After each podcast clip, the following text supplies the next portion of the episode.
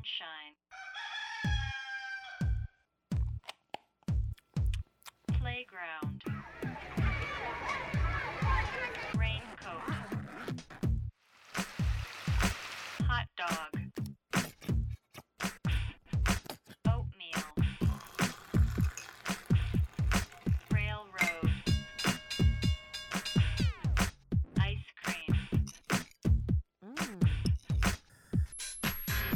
A B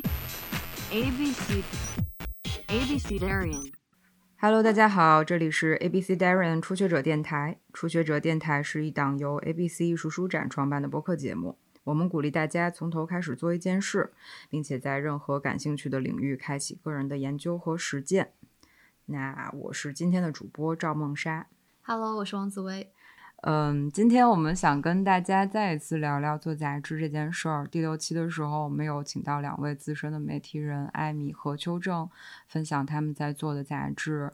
嗯，当时留下的金句是杂志要每一期都当成最后一期来做。那这一期我们想介绍给大家两本艺术杂志，他们的主理人的背景并不是职业的编辑或者是资深的媒体人。嗯，他们是分别是艺术家郑毅然的 Little Sound 以及策展人郭鹤天和秦可纯创办的新杂志 d a Magazine。紫薇怎么看待？就是最近好像开始比较流行艺术家来做杂志，就是他们的这种杂志的工作方式，在你看来和传统的杂志有什么不一样？对我发现到，就是艺术圈内的这个生态里，不仅是艺术家吧，像策展人、编辑。渐渐开始自己做独立杂志，我是觉得，嗯、呃，可能区别于传统杂志是在于这一类杂志它的实验性和作者性会比较强，嗯，然后可能是更多从个体经验去出发的，比如说郑毅然的这一本《Little Sound》，它就是关注，嗯、呃，就是这个艺术圈内的一些很贴近于生活的这种生态。然后《Day Magazine》呢，因为两位主编他们都是平时在策展嘛，然后我也观察到。呃，这本杂志它的整个框架和它关心的这个议题，其实比较像是最近几年，嗯嗯的比较比较流行，好像这个话也不太好。呃，最近几年比较新兴的一些策展话语里面生发出来的，可能更多的一些思考，我觉得这个延续性，对，嗯、还是能够看得出来。有点像是一个项目研究，但是是用纸上的方式呈现出来。嗯，对对，嗯。那感谢今天的嘉宾用连线的方式跟我们录这期节目，他们的分别在广州、上海跟北京，北上广，这也是主流的艺术阵地了。嗯、呃，那先跟我们的听众打个招呼吧。Hello，大家好，我是 Michael，呃，我是平时也做一些策展项目，然后我是呃 Day Magazine 的创办人之一。大家好，我是 Coco，然后我是 Day Magazine 的另外一位主编。大家好，我是郑毅然，然后我平常是一个艺术家，然后 Little Sound 是我正在进行的一个很缓慢的出版项目。第一个问题也是，其实给到你们是说，很好奇为什么各位选择出版这样的一个方式，或者是说独立方独立杂志这样一个方式来做创作，因为其实你们也有很多其他的媒介手段可以让你们来接近艺术。嗯，其实做这个杂志跟我当时的状态蛮有关系的。当时就是作为一个刚毕业的人，然后想要成为艺术家，想要做一点什么事情。然后我觉得做出版这个事情就有点像是，嗯，把自己当一个石子投出去看一下会不会激起什么水花，因为它不像自己创作，它。某种程度上还是需要跟人合作的，不管是你找自己的队友，还是你跟你的顾客，以及就是售卖人员等等的，你需要一个比较大的网络。然后我觉得这方面来说，我就想以做一个事情，然后跟世界产生连接的这个初衷去想做出版的。然后当然主题上也跟我那个时候的。处境相关了，就是我自己也很想弄清楚，呃，艺术圈里的生态到底怎么样的，然后在这个生态里面可以有哪些可能性，所以就诞生了这个杂志的一个基本框架吧，就是跟不同的人聊天。这还蛮蛮有趣的，因为我进入艺术行业的方式是选择我去一个现成的媒体上班，因为我觉得那个是你去认识一个圈子行业最快速的方式，你可以有一个合法身份去跟不同人的对话，然后嗯，可以把你所有的好奇肆无忌惮的去问出来，然后就是但是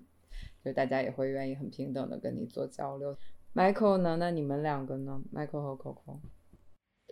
其实，呃，我觉得，因为我跟 Coco 我们两个都是学策展的，但其实有的时候展览看多了，觉得就是以展览的方式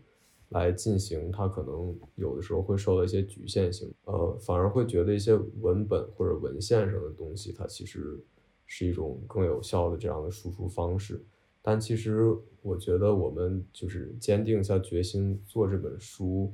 可能是也是疫情爆发之后，就是我们有一段比较闲的时间，可能跟这个世界当时有一种失联的感觉，就是可能就是过了几个月之后，你意识到就是出国没有以前那么容易了，然后你跟人的交流其实基本上也都发生在线上，然后就是就是我们生活中其实有很多就是比较单一化的这种叙事吧，所以当时可能有一种。比较不安的这样的情绪，然后当时我们也是，呃，就听了很多关于人类学啊这方面的一些线上的讲座，对这方面，包括我们之前也跟，呃，一些做有人类学相关背景调查艺术家聊过，然后对他们这样的文本输出也比较感兴趣，所以最后就是采用了一个这样做书的形式去表达。嗯，其实就是之前就是我。本身就很喜欢去书展，包括当时在英国留学的时候，会去荷兰那边有很多很好的，还有英国那边对，然后就也想说，就是自己试试看看能不能也做一本，然后而且我觉得这个媒介是一个相对没有那么昂贵的一种媒介，可以让我们去表达，然后而且就是自己。作为观众去舒展的时候，就是能看到那种，就是你在那摆摊，然后你可以跟很多来自不同地方的人交流，不同文化背景的人交流，这这件事情就就足够吸引人。对，嗯，你们自己就是在各自做书之前，有没有什么，比方说觉得我要做成一个这样的杂志，或者是说我想要。用杂志做一个什么样的事情？有没有那种 role model？就是有没有受到过某一个具体的作品影响？虽然可能艺术家很介意、很介怀别人说啊，你是不是 喜喜欢某一个东西？但是我觉得可能做杂志或者出版，可能不太介意聊这个话题。我不太介意，而且我有很多 role models。就是除做出版，除了我刚才说的那个。嗯，很直接的原因之外，当然也是因为我本身对出版这个东西，或者书或者纸质的刊物这个东西一直都非常的喜欢。然后在呃学生年代开始，也一直有见到很多我觉得做的非常棒的出版物。然后我觉得长年以来，他们可能一直都在我脑海的某个地方影响着我。例如说，两千呃。二零一一年左右，香港出过一个期刊，叫做《黑纸》，然后那个黑纸是只有一页纸，就是一个 A 四、A 五大小的纸折起来的这样的一个刊物，然后在所有的 Seven Eleven 可以买到一一一元港币，然后每个月出一期，然后那个那个黑纸算是我第一次接触到，嗯，算是一个独立杂志的一个东西吧，就是它的它的。嗯，每次会有，呃，封面会有一个香港明星，都是大牌香港明星，钟欣桐啊、邓紫棋啊、陈奕迅之类的。然后里面会有采访，也会有一些金句堆叠，因为它只有四页，所以内容都很精简。然后当时最让我震惊的是，它其实就一块钱，而且你可以在所有的便利店买到这件事情。然后我觉得黑纸的印象一直在我的就脑海当中留了很久，就是。但是我当时不太能够知道他对我，他呃，他吸引我的点到底是什么。然后后来我就觉得，他做了一件就是在每个人都能看到的地方做了一件其实跟主流媒体还蛮不一样的东西。然后它又便宜，容易流通。然后后来我就发现这一类型的刊物好像特别吸引我，比如说，嗯，后来有一个那个荷兰的艺术家出的 Subway Magazine，每期也是非常薄，小开本，然后用借用很快的东西形成，呃，网络上的东西形成内容，然后还有 Happy Reader，我好像就一直都比较喜欢小开本、容易携带的东西，所以这可能也是为什么我选择做一本比较轻、比较小的杂志开始吧。Michael 呢？你呢？呃，我可以说几个吧，就是一个是叫《Migrant》，呃，这本期刊其实我觉得我可以毫不夸张的说，我觉得是属于年刊里面天花板级别的同意，同意。他们他们他们一共只有六期，就是他们是其实是从不同角度去谈世界范围，就是跟 migrant 有关这个议题。那么其实 migrant 可以是物理性质啊，比如说气体的移动、水的移动，然后他们会再谈到，比如说有一期是关于人的移动，就是种族和边界这样的关系。然后还有就是现代社会中信息的传递和移动，就是它这个移动其实是多方面、全方位，就是在我们生活中随时会发生的，所以这些它它它都很启发我的这样的灵感。然后并且就是它它这个文章的结结构，它比如说它也会有一些十几年前的这样的 essay，然后跟现在一些比比如说带有科学性质的一些议题进行一个对比和罗列。其实它里面内容是很是很多元的这种，然后另外一本就是呃叫 Mike Grooving，呃就是这个杂志它每一期都是在描述一种很具体的事物，就比如说桌子啊、毯子啊、杯子啊这种，但其实又能发散到很多跟历史啊、人文或者技术相关的一些讨论里面，所以就有一种以小见大的感觉。然后如果再说一本，我觉得 Leap，就是它有一期叫《在希望的田野上》，这本我跟 Coco 是大概在去年夏天，就是北京封城的时候看到的这一期，然后当时看到其实是挺感动的，就是觉得当下就很需要这样的这样的年这样的期刊作品，就是它里面讲到很多艺术家的田野调查，还有人类学的走访。就是在当时封城的情况下，就是觉得这些跟你的生活好像很遥远，但是它其实又是非常 urgent，就是需要人去做的一件事情。嗯，然后里面也涉及了，比如说艺术领域领域里面很多人类学的实践呢，然后提到了国内不同地区一些生态，还有这种小的组织团体，然后其实也让我了解更多的这样的一个面向。对 Coco 有自己很喜欢的吗？嗯，我我我也是这这几本，还有一本不是杂志，就是嗯项标的那本，把自己作为方法，对那一本也很启发我们，而且当时我们也听了向巴老师很多讲座，然后也是从那个时候开始吧，也就是说人类学是我们真的到目前为止都是非常感兴趣的一个领域，所以也是一个。影响到我们做的一个很小的一个出发点，我觉得。嗯，不过听完你们，我还想提一个被说烂了的 reference，、就是 apartmental，因为我我不得不提，就是因为其实很多出版物都给我一种它不一定需要成为一个纸质出版物的感觉，但是 apartmental 这这本杂志就是。一个从各个角度来讲都非常完美的一个一个物件，就是它的开本，然后它的厚度，它纸的软度，它是一本让我拿在手上我就不太想要放下来的一个东西。而且我在 我其实，在出版那个流向第一期的时候，我呃因为很喜欢 Apartmental 用的纸，然后我还发过邮件问他们的编辑部说能不能告诉我你们用的是哪一款纸。然后他们非常快速、非常友好的回了我邮件，告诉我是什么什么什么纸。然后我当时就觉得，哇，这个 community 也太友好了吧！然后就好感度也飙升，感觉受到鼓舞。所以我们经常就是我跟 Michael 当时在在选址的时候，其实也也会去翻很多杂志，然后就发现有些杂志是会写出这个信息的，但有些就对。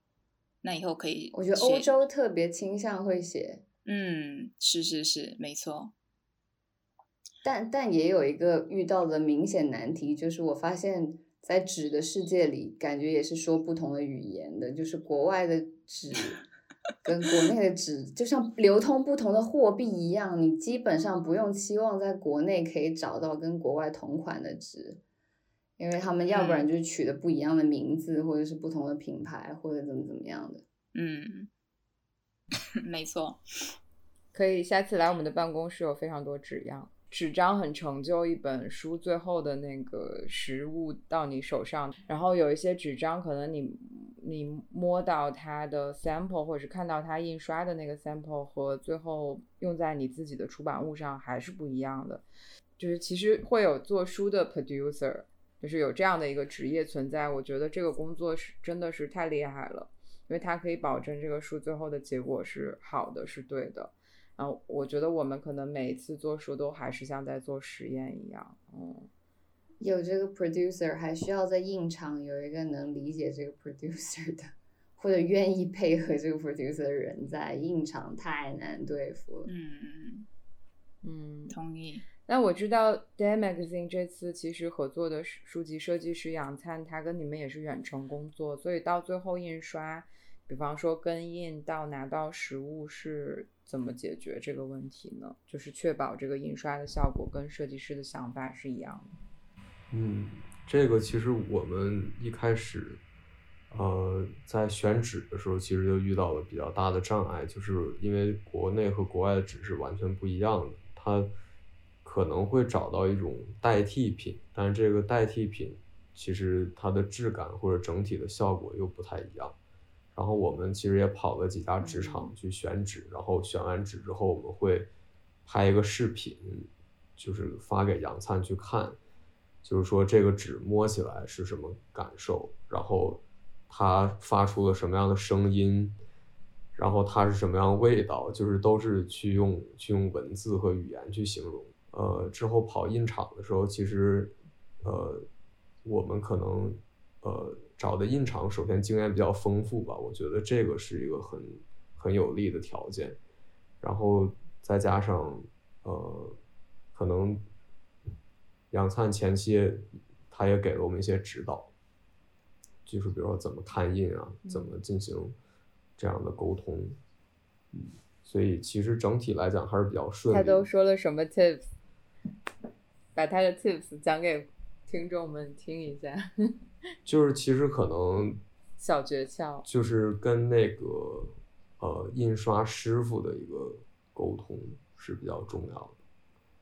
然后后来其实我也意识到了这一点，因为他有一个印刷经理和一个印刷师傅，这个印刷经理他其实是能可以帮你盯很多东西，但最后你落实到这个真正印的时候，其实印刷师傅跟印刷经理他们两个属于。两个部门的人，他们之间没有一个这种这样的隶属关系，所以你要跟这个印刷师傅讲的特别清楚是是很重要的。就是你包括你要跟他说你要什么样的感这种感觉，你想要什么样图片的效果，因为可能在他眼里这些图片是比较亮一些是更好的，就是他有他自己的一个标准，他这个标准可能是几十年的这样经验形成的，你很难去。一下打破它，比如说我们选的纸，他也觉得这个纸就是很很不好的纸，就是它，比如说它印黑色就会有一些看起来像毛毛的那种感觉，但这可能恰巧是我们想要的，就是你跟他这个沟通，就是你怎么去说服他，我觉得变成了这个看印里面很重要的一个事情，对。那我想，我想补充一下，就是我觉得那个。Dan Magazine 的选纸非常优秀，诶，就我拿到杂志的时候，一看就是哇，学院派的出品，就不管是纸张还是墨的味道，感觉都非常就是优秀。以及我觉得选混合不同的纸在一本书里本来就挺挑战的，然后我觉得你们把这个这个部分也处理的挺好的。我们也很喜欢 Little Sound 的纸。其实我发现我们选的都是这种会比较粗糙一点的这样的纸。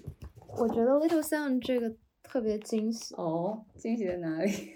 就是因为它看起来其实没有想象的那么轻，但一拿起来发现它，你知道，就有一种发泡的质感，所以这个感觉再加上 little sun 这个 O，它不是一个，就是做成那种小泡沫往往四边发散的状态，就和这个纸给我的感觉很搭。那就可能我们我们聊聊具体，就是你们具体的做书的部分。嗯，现在你们都就是依然是在已经在那个书展上买过他们的书了，是吧？就是你你拿到这本书的时候，什么对对这期杂志的好奇吗？我我其实就是拿到之后就觉得蛮惊叹的，就是拿到一个优等生的作业的感觉，你知道吗？各个层面，然后包括那个在目录上，你都能感觉到，哇，一看就是策展人做的杂志，就是整个杂志的编排的思路都介绍的非常清楚。嗯，我我可能会比较好奇就是，呃，你们就是对于这个杂志全盘的出版计划，会不会有一个比较具体的规划？例如说，它后面的主题的走向啊，或者你们会出多少期什么的？因为我觉得这一点上，那个 Michael 刚才提到的 Migrant，其实就我觉得做了一个很好的榜样。我是觉得，其实我们这一期的主题也是一个，就是因为我们当时呃说对要做一个跟当代艺术，然后跟人类学就是有相关的这样的一本年刊，然后但是第一期的主题是我们跟了找了一呃两个创作者的时候，跟他们聊的过程中才定下来的，对，然后其实包括我们之后的话。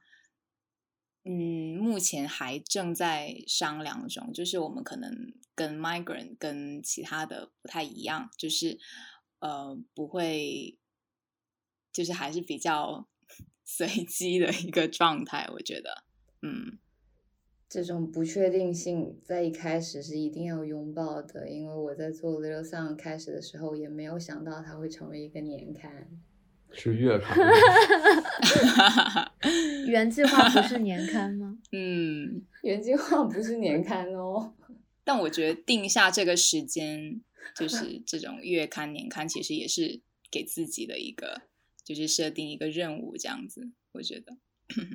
就是你话已经说出来，那就要做，对吧？嗯，是是，对。我们之前的目标是赶在北京 ABC 的时候出，但结果之后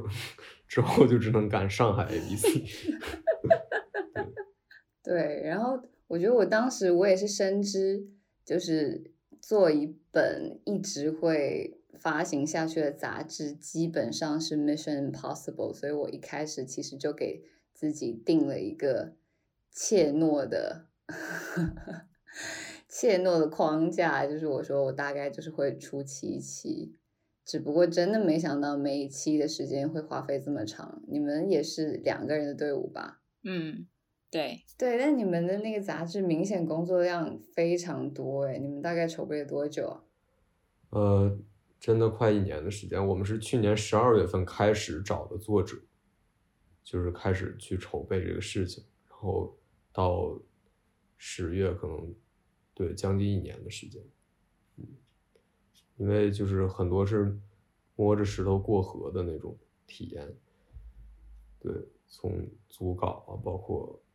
到这个找设计师什么的，对这些。就是都遇到了很多难题，然后也是一点一点这么过的。对，我想就刚好顺着问一下，所以食物这个主题是在哪一刻被定下来的？因为刚才 Coco 有说到，可能是先去试着找创作者，然后但想更具体的听一下是怎么定下来这个主题。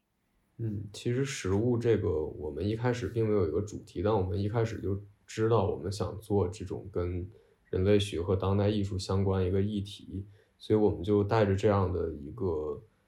呃点，然后去找一些我们感兴趣的、平时感兴趣的研究者去聊，然后聊了两位之后，大家都提到食物这个点，就是我觉得食物它或许是切入人类学或者是切入其他议题一个很轻松的一个点，但是你其实细看它背后又能引申出很多不同的内容或者不同的维度。所以说，呃，之后我们就一直顺着食物这个点，就是顺藤摸瓜，然后就找了很多，就是可能有的是专门去研究食物的，有的它可能跟食物擦边，但是又能启发出更多的一些这种呃探讨的点的这样的作者或者艺术家或者是导演啊，这样去聊。最开始是有考虑过说杂志要有一个栏目设定吗？还是说更多的就是说选到合适的作者，选到合适的作品去支撑，然后形成这一本杂志的内容？呃，当时其实是想，确实更呃越丰富越好嘛，就是因为我们基本上都是采用约稿的形式，但后来就觉得其实有一些内容可能是采访会。是一个一个更好的方式，或者是有的是，嗯，放一首诗，或者是一些这种手稿啊，或者是呃一些一些历史的 archival 的这样的照片，像比如说有的我们一开始是以约稿形式进行，但后来就觉得，呃，我们在跟艺术家或者在跟人类学家对话的过程中。就这个对话，它产生了很多的信息量，这些信息量可能要多于他自己文章本身。然后我们就就把这个约稿改成这个采访，就是它其实有很多随机的事情发生，然后也有是本身是采访。但我们后来觉得，呃，因为可能有的人他受的采访太多，他说的内容可能是跟以前比较重复了，然后我们就决定是用一个我们自己去梳理，用。比如说日记、手稿和这种历史资料，我们自己去梳理这样的一个脉络。嗯，对我看到里面还有插入一些菜谱，觉得这个是挺有意思的一种内容方式。对，能感觉到其实你们你们在内容的构成上面还是想要去做的比较实验化一些的，因为其实，在嗯，通常做创刊号。呃，相对来说，你在去约稿的时候，因为没有什么 writing sample 可以给作者去描述或者形容，所以再去呃拿回来的稿件的时候，其实这种不可控还是蛮常见的。就是最终，呃，很多决定都是要把所有的稿件收齐，然后在最后去安排。所以通常创刊号可能这个实验性和不可控性是最大的。是的，是的。我们之后就是做了一半的时候，其实有点苦恼，就是可能有的文章收到跟我们想象的是确实是不太一样。然后也跟一些之前做杂志的朋友聊，然后有的人就建议说，你们应该所有都做采访，这样你们的可控性是最大的。嗯，但是我觉得还有一点要补充的，就是我们就是其实《Day Magazine》。它每篇文章，我自己感觉就是它并不是那种很晦涩或者说特别学术型的那种文文那种文法，就是这也是我们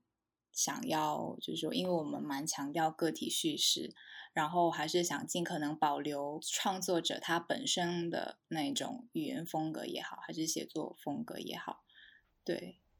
嗯，我记得最后一篇就是。关于顾德清，还有他的儿子去那个，应该是去调查东北那边的那些，那个族叫什么来着？鄂温克族。对对对，鄂温克族。嗯，嗯你们收录了很多，嗯，应该是那个导演的日记吧？然后里面的文字其实很打动我，就是它可能是一种不那么，嗯，成型的，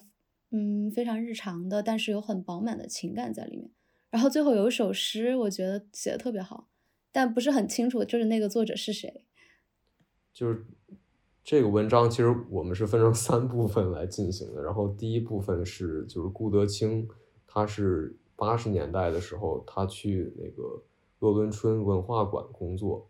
然后他当时就是也跟鄂温克人一起就是打猎啊，生活了一段时间。然后他在八十年代写的一些日记。然后第二篇就是第二个序章，其实是他儿子顾陶，大概在两千年左右，他也去了东北，然后去呃采访鄂温克人，包括给他们拍了很多影像的这些。然后他他的一篇日记。然后第三段就是呃鄂温克的一个猎人，他叫维加，他除了是个猎人之外，他同时也是一个诗人，然后他自己也会画画，然后就是放了他的一首诗，但这三个部分其实都跟喝酒有关系，就是我们想探讨，就是在不同时间线和不同维度、不同视角下，呃，能大概还原一个鄂温克人和酒的一个关系，包括酒在他们这个民族当中的一个含义，还有就是，呃，从对比八十年代和现在，呃，八十年代、两千年和现在这个酒，呃，它产生了一个变化。嗯你们在选题的时候，去找到这些特定的受访者或者是作品，这个串联的过程，我是我比较好奇的一点。包括，嗯，就是你们也有一个在美国的苗族家常菜，去讲这种人群离散，然后就是这个这些人物都是怎么去被你们找到的，我很好奇。嗯，哦，我觉得这个苗族厨师，他是真的离我们生活最，就是这这一本书里面离我们最最远的、最没有任何瓜葛的一个人。就是当时真的就是 Google 搜关键词，可能就是一个是民族，一个是移民，然后一个就是食物，然后甚至就把厨师给写上去，因为我们在一开始就有意向的想要去拓及不同领域的人。然后当时就就找到他，因为他他他挺火的，就是他粉 follower 特别多，然后就特别的，而且他的形象特别的特别的出众吧，所以就 我就就去 Instagram 就去私信他，然后也是挺没想到，就是他他回了，就说哎可以啊，那就 zoom zoom 一下，然后我们就两个人就跟他约了一个，就他在美国嘛，然后就跟他约了个时间 zoom 了，就。他也聊得挺开心的，嗯，但是当但是当时聊的时候，因为我们在跟他聊之前，也是对他做一些调研，就是去查了他之前做过一些采访什么的。他就是上过一些节目，一边做菜一边说，他会聊很多关于他家庭的那些事情。然后其实，在跟他第一次 Zoom 的时候，嗯，他也是很多内容其实跟其他媒体上的是特别统治的，就特别像。然后那个时候我们就觉得可能要换一下，就觉得可以写他的食谱，可能是更更直接的方式。对，然后但是又因为他是厨师，所以基本上我们当时教让他写稿子的时候，当他返返给我们的第一篇稿件就是挺头大的，因为他是发了一个 PPT 给我们。然后就特别商业，就是特别的商业，是在介绍很多，而且他还植偷偷植入了他的餐厅的一个广告。然后我们就觉得，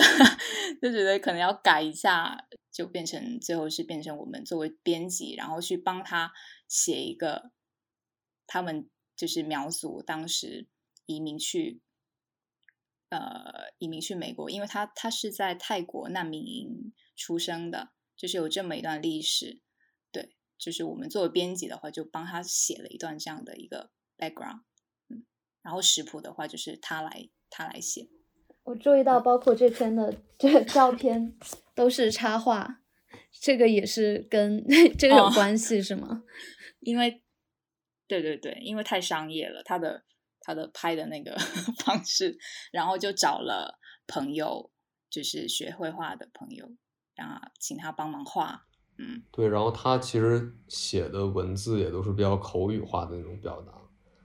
就是确实当时有点头疼，嗯，然后后来就是打算运用强编辑，就是把他这个给编辑的就比较多了一些，对，强策展，显然这个词 踩到我笑点，怎么呢？就是你也会遇到之前受访者是这样的情况吗？然后不得不最后编辑大法。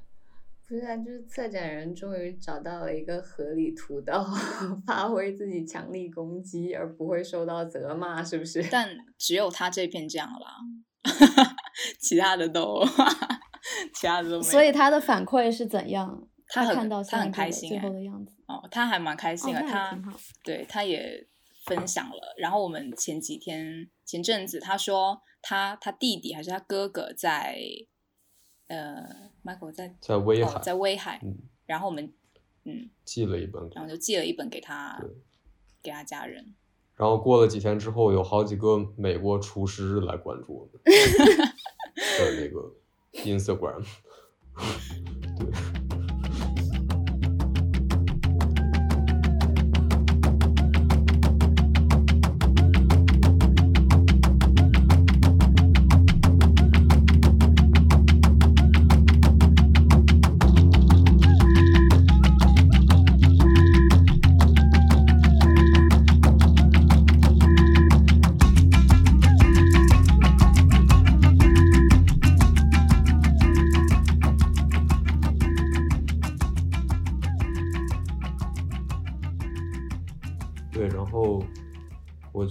像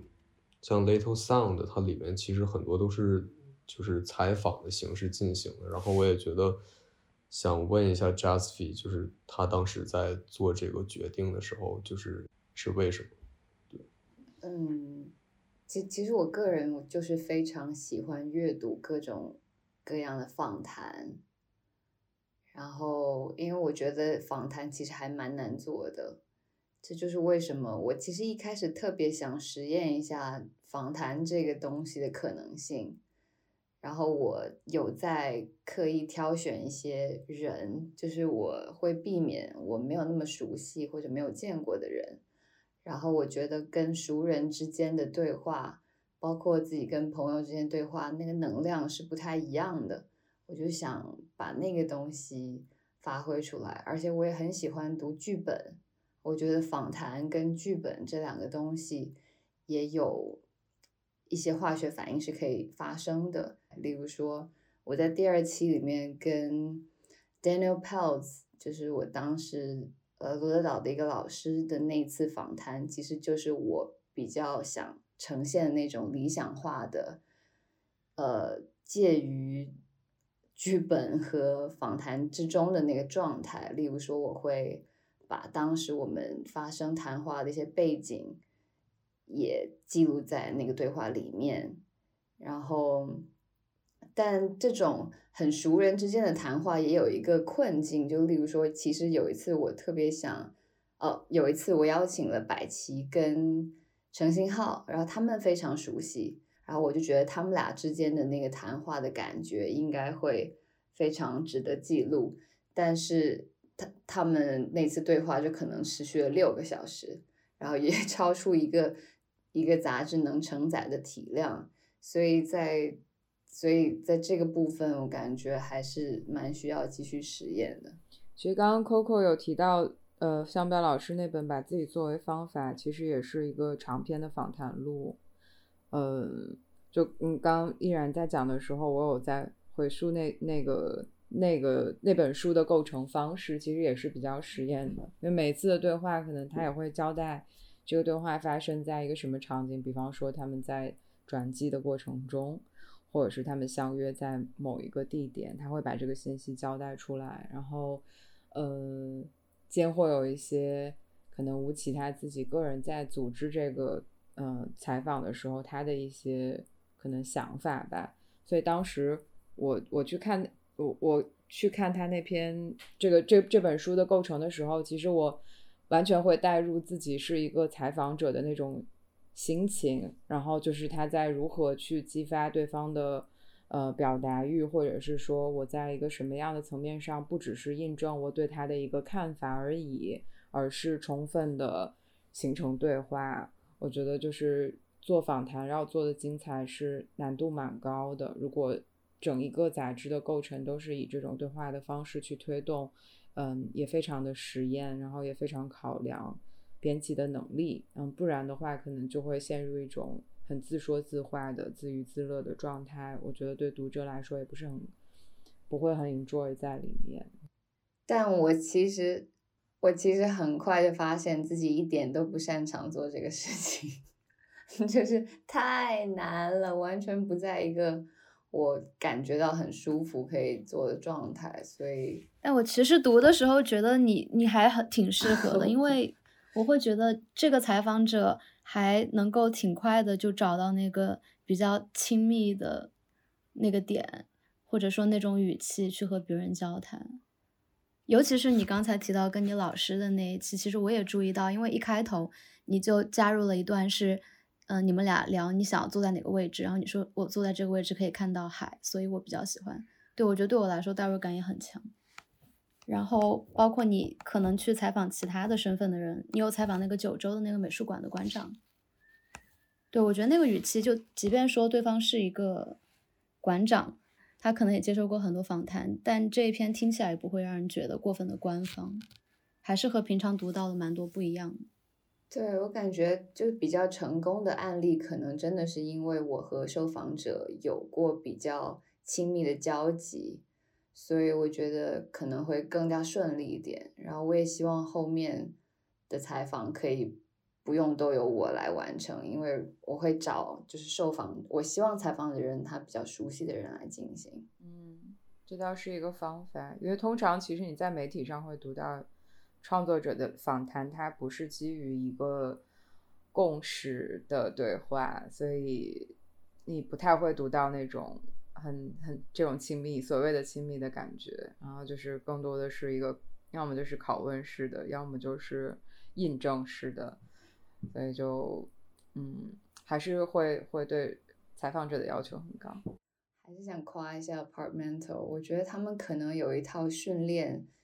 访问者的秘密秘密课程，就是他们也非常擅长做 pairing，就是谁采访谁，然后有时候你能感受到他们并不是那么熟悉，但他们能产生的那个对话还是完全超出一般的采访场景的。然后我觉得他们能持续的这么做，然后复制这个模式也挺厉害的。能找到的合适的作者还是很重要，不管是采访还是写作。我们在这个呃提纲里面还有一个很现实层面上的部分，就是你们在做各自期刊的时候，怎么解决可持续的问题。当然，可持续一个是就是内源性的，就是你有始终有创作它的冲动可以可持续。另外就是说 founding 这个部分，做书毕竟是一个开销的部分，怎么可持续？你们愿意分享一下你们各自的经验吗？就是就是那个第一期我们其实没有什么 funding，所以就是可能压力会稍微大一些，对，但是整就是整体还是会控制一个预算，啊、那之后我我觉得我们会持续去寻找 funding，包括一些可能会寻找一些国外的 funding，就是之前也听一些人推荐过，那么其实呃，但现在的状态来讲的话，也是一个大概可以实现一个自我循环的，因为我们本身没有把 Day 当成一个那么宏伟的项目去做，所以我觉得，呃，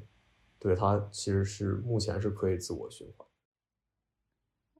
呃，Little Sound 第一期其实还蛮幸运的，我有一个悄咪咪的友情赞助，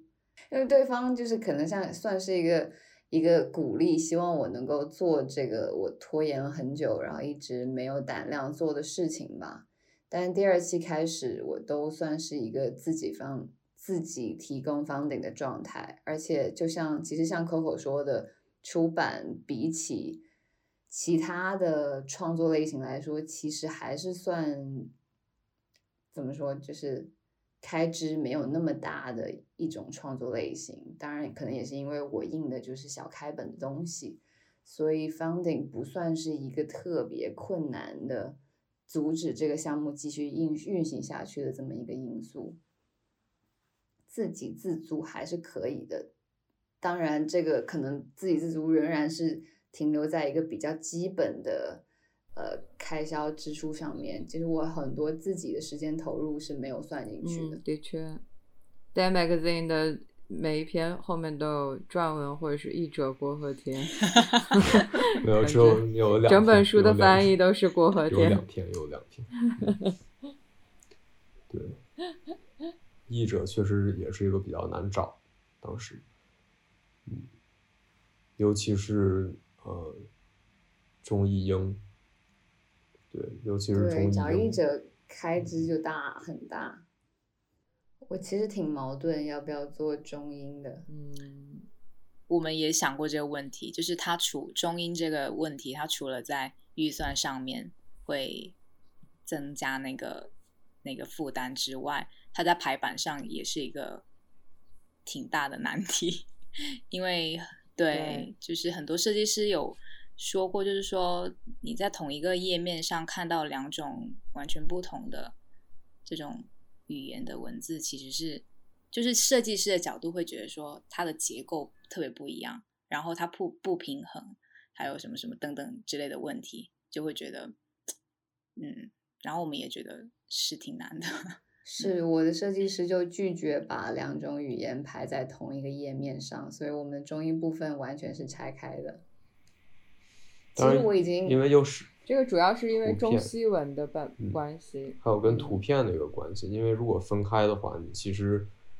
这个图片就很难办，就是要不你的图片就出现两次，要么就是你可能有的图片对应不上，换你要去前一页看，对，嗯，所以这个三者之间的逻辑关系其实挺难串的，做双语的时候。嗯，不过在很多欧洲杂志，呃，并置两种语言还是蛮常见的，尤其是德语区的杂志。但没办法，我觉得中西文它在这个字形上面的差异就是很大。不过我们当时想说一下杨灿，就是当时交给他的时候，他还蛮他还蛮有自信的，就是我们我觉得我的我的担心多过于他对于这件事情的考虑，对。其实我觉得这个事情还挺奇妙的，因为我记得之前应该是呃设计师偏偏和 Max 他们在一个访谈里面说到，就说其实非常让他们欣慰的是，在中国观众对于设计的可能性的开放度是对他们来说远远高于西方，可能是因为这个领域在中国还没有那么的建立起来，而且可能因为之前的一段历史，就是大家很喜欢。在上面一行中文，然后下面可能为了显现自己的国际化，然后去写一些英文，甚至是拼音。所以我其实觉得中国的观众看双语，然后对这种排版的可能性的接受度，就还是想象力还蛮多的。其实这个视觉经验大家是都有的，嗯。刚刚你也提到杨灿了，就是我也我们接下来的问题，其实也想问问，就在这种写作的工作当中。尤其是 Day Magazine 的全程，其实都是在在远程沟通下面完成的，所以你们去跟嗯，不管是在 Ins 找到一个受访者，还是说跟呃新的作者去磨合，或者是说跟设计师去做沟通，就这过程中，你们觉得比较难的部分是什么？因为刚刚依然有有讲，他其实是会选择自己熟悉的对象，但你们显然这一个专题是没有办法。从自己身边去挖合作者，或者是说内容来源的。当时我想一想，其实当时其实这一本《Day Magazine》里面有有好多位作者是我们通过，就是我们都有共同认识的人，然后是通过朋友去介绍。我觉得这一点可能也会相对的减轻对方对我们的那种戒心。我我不知道，我觉得应该多少会有吧。然后，但是除了这些之外，陌生人那一种，我觉得，嗯，其实这个我也很难判断。但是目前的的话，比如说 Cooking Sections，还有，嗯，对，还有一些艺术家是我们完本来完全不认识的。当时我们跟他们讲这个事情的时候，也是只能给他发一个 Word，就说我们现在要做这个事情。然后我们目前已经邀请到的人是谁？而且在最开始的阶段，其实就一两个人，他们能知道的参加的人就特别少，所以但他们也还是会答应了。我觉得一方面可能是我猜测啊，就是应该是还是纸版纸质出版物，它给人的感觉就不是一个特别消费主义的一个媒介，所以嗯，第二个可能就是我觉得应该。项目应该是，如果觉得说不错的话，应该就都都会都会说愿意合作一下。而且写作这个事情本身就是作为一个创作者会记录的一个事情，嗯。然后加上我觉得还有一个是我跟 Michael，我跟 Michael 的性格有点不太一样，就是我可能会，就是比如 Michael 会很比较严肃的去说一些内容提纲什么什么的时候，我就会可能啊，你做的好好啊，然后什么什么的，就是 我觉得可能会有点，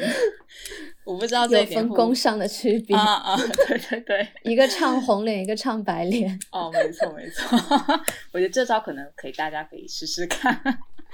嗯我 Coco 还是讲到蛮多实用性技巧的，就是如果当你没有办法有之前的案例给别人介绍自己，然后完全就是自己开始做一件新的事的事情的时候，这种 networking 还是很起作用的，就可以帮你做一些呃朋友之间的背书。嗯嗯嗯是对，其实其实国内很多作者靠朋友之间的背书，然后国外其实，嗯因为他看到很多年轻人在做的这种项目，他也就也会打动他们吧。我觉得就是如果嗯你很真诚的发一封 email，你去表达你想做什么样的事情，然后对他们作品的一个了解，然后他们其实就就都是很愿意帮你，嗯就是嗯，所以联系就这种 Wolf 大家之间的过程顺利。嗯呃，其实，我对，其实挺顺利。就是 Cooling Sections 和 Wolfgang Tillmans，我们都是发了邮件或者 Instagram。就是 Wolfgang Tillmans，我是发了 Instagram 去私信他，就大概写了这么长一段，哦，然后他两周都没有回复我，然后我们就就决定就是可能去找别人，然后没想到他两周之后说 Can you please send an email，三面 email，然后我就把整个介绍发给他了，然后呃之后就要来他的版权和一些这样的照片的授权，对，嗯。嗯所以其实真的实是非常顺利了。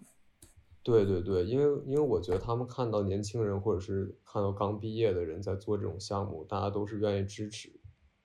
嗯，然后也是其实这还挺互联网初期精神的。嗯，对对嗯，因为他就是 Tillmans，他年轻的时候自己也做过很多出版物，其实非常先锋的那种出版物，就是跟那个 homosexuality 这些比较相关的一些，所以他我觉得他是很理解这个。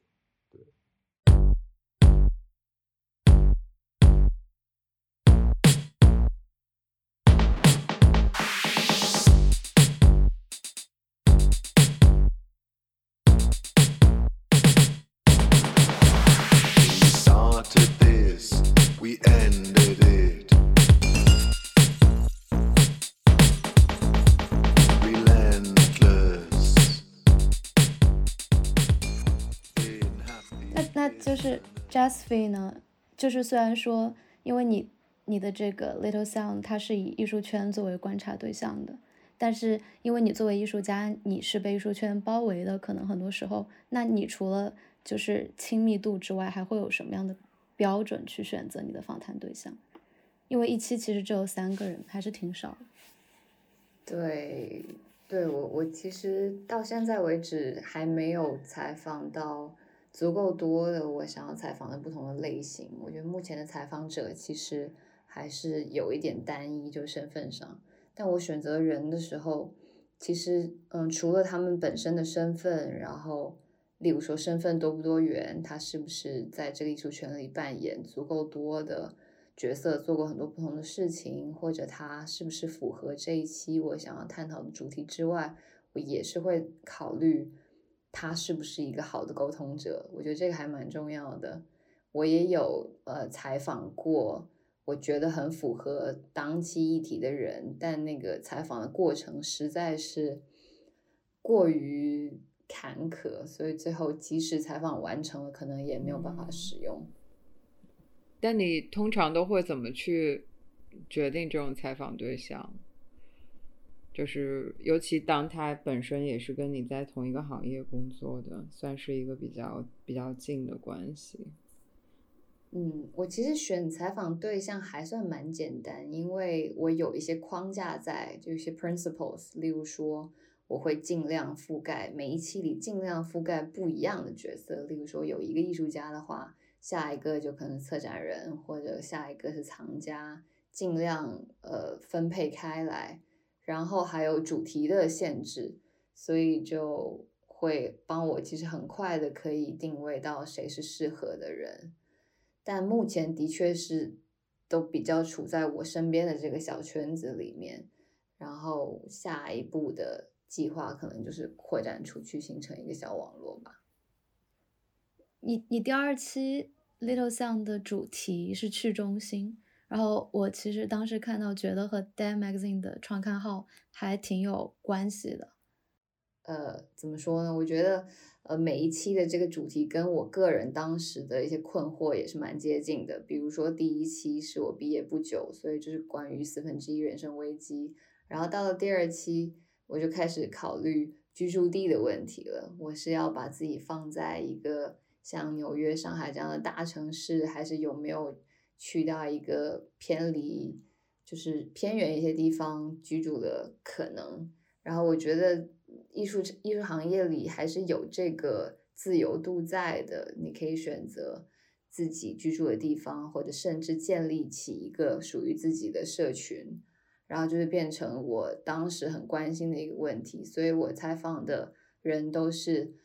曾经在所谓的中心区生活过，然后后来主动选择离开的。所以去中心化可能当时。比较倾向的是一个动词上的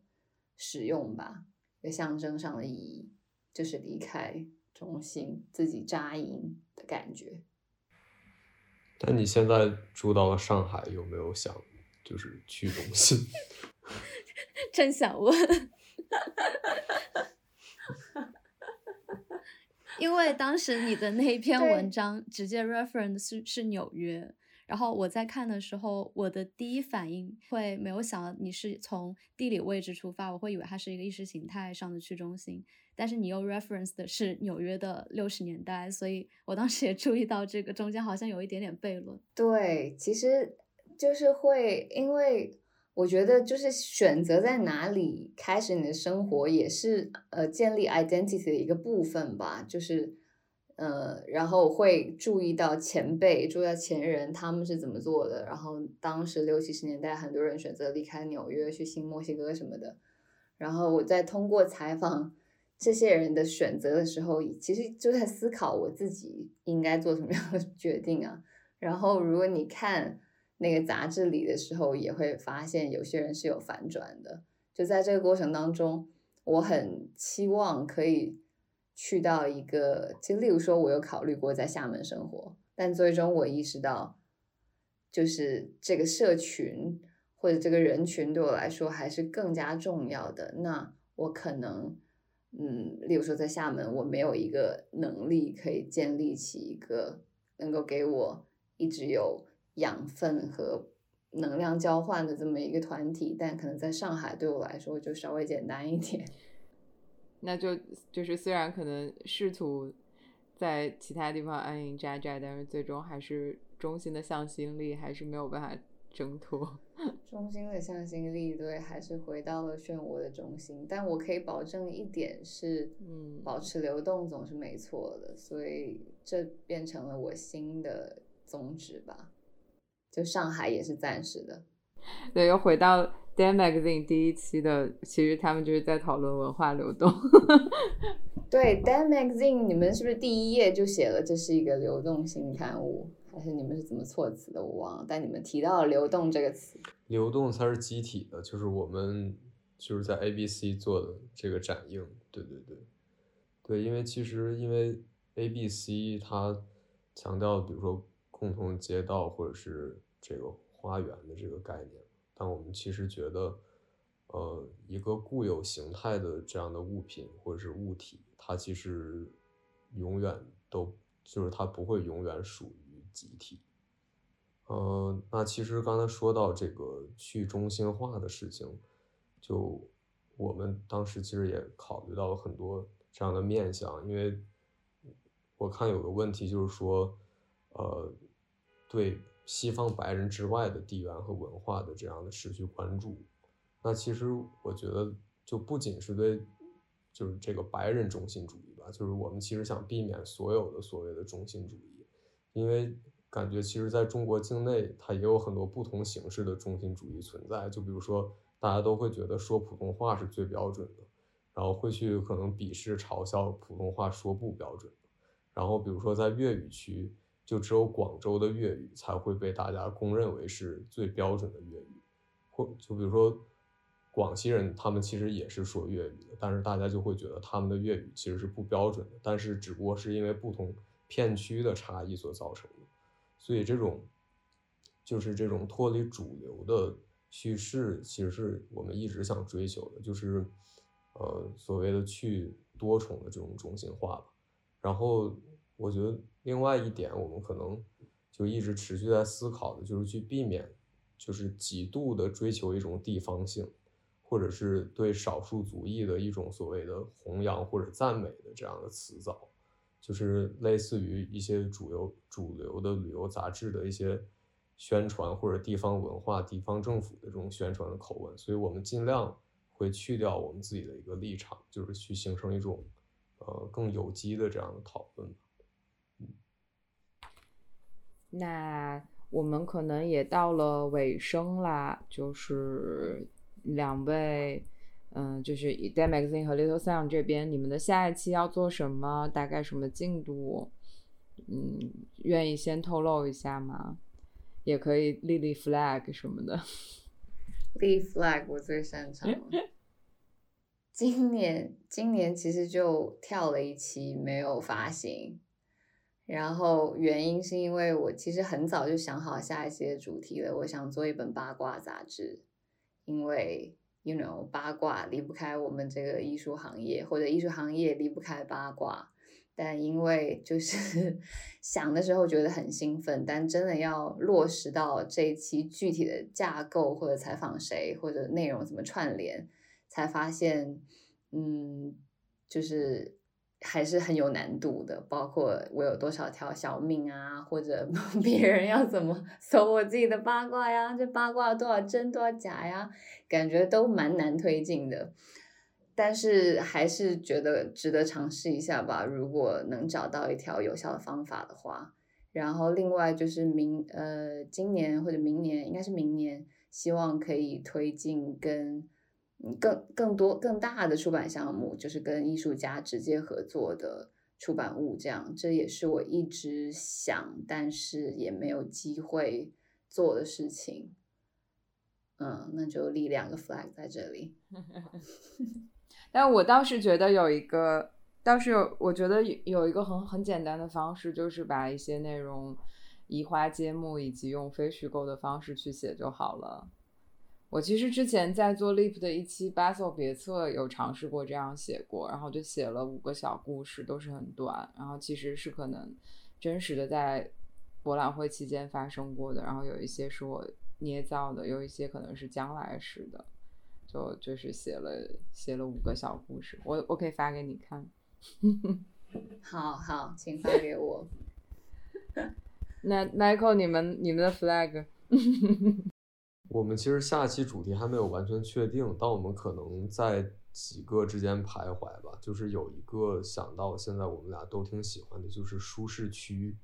就是可能是心理上或者物理上的一个舒适区，它可能是建筑啊，或者是某个地缘相关的。对，然后我们争取，我不知道，但是是一个。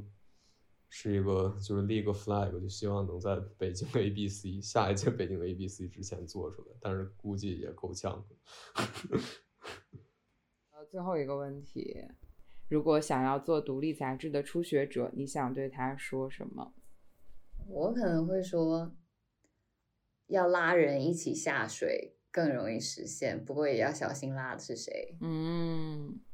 意味深长，我不。果然是前辈，不愧是前辈。Michael 呢？我们可能觉得就是多去书展，然后多看看大家都在做什么，就是他不一定就就不要考虑太多，就就做就行了。因为他不管是你从形式或者内容出发，就是用你最觉得最真实的一种表达方式，其实就能最打动人。嗯，哦，你刚刚说做就行了，突然想到。这个 Do It 又出了一个新版的更新的中文版，然后在提纲里面，其实紫薇之前也有写到，就像小汉斯一直也会在做这种长期的访谈啊，或者是就有有有一些这样的西方的记者和策展人，他们在做这个工作。你们是怎么看待这样的工作方式？就是我觉得这种工作方式其实是蛮有效的，而且是很需要的。嗯，因为你在不停的做展览的同时，其实你你是需要怎么讲和出版它产生一个比较有机的关系。那个那个 Do It 其实我还没有看，但是我觉得就是小汉斯一直在从事的他的这种 practice，呃，其实促进了整个生态吧，在某种程度上，因为因为我觉得策展人他的身份可能更像一个促进者，就是我们去去找艺术家聊，我们去找这些创作者聊，那我们可我们可能没有给到一个那么明确的主题，但我们就可能一直去启发，一直去激发他们去想这些问题。我也觉得小汉斯一直算是一个会不断给人启发的前辈吧。就是，嗯，他曾经做过那些访谈，其实一开始也是他个人习惯嘛，就是他进入行业之后会一直努力培养的一个小习惯，和不同的人进入或深或浅的对谈。然后我觉得这也是应该是很受益的，如果我们自己也去这么做的话，因为有的时候你也会惊讶于。即使是跟你认为圈里你很熟悉的朋友，其实你们聊到，呃，可能聊艺术的时间都是非常非常有限的，或者你们真的能够碰触到一些有益的话题的机会也是很少的。所以我觉得有这种，像像是一个提醒在，我们应该更加积极的去尝试跟身边的人有更深入的连接。然后我觉得我还有很欣赏的一点，就是他经常会做这种。项目性的集体的项目，然后串联起不同地方的人，每次有这种跨国跨州的串起一群人的项目，好像总是有他。然后我觉得这就是好像他好像又能兼顾深度，又能兼顾广度，然后就感觉是一个蛮值得学习的工作方式。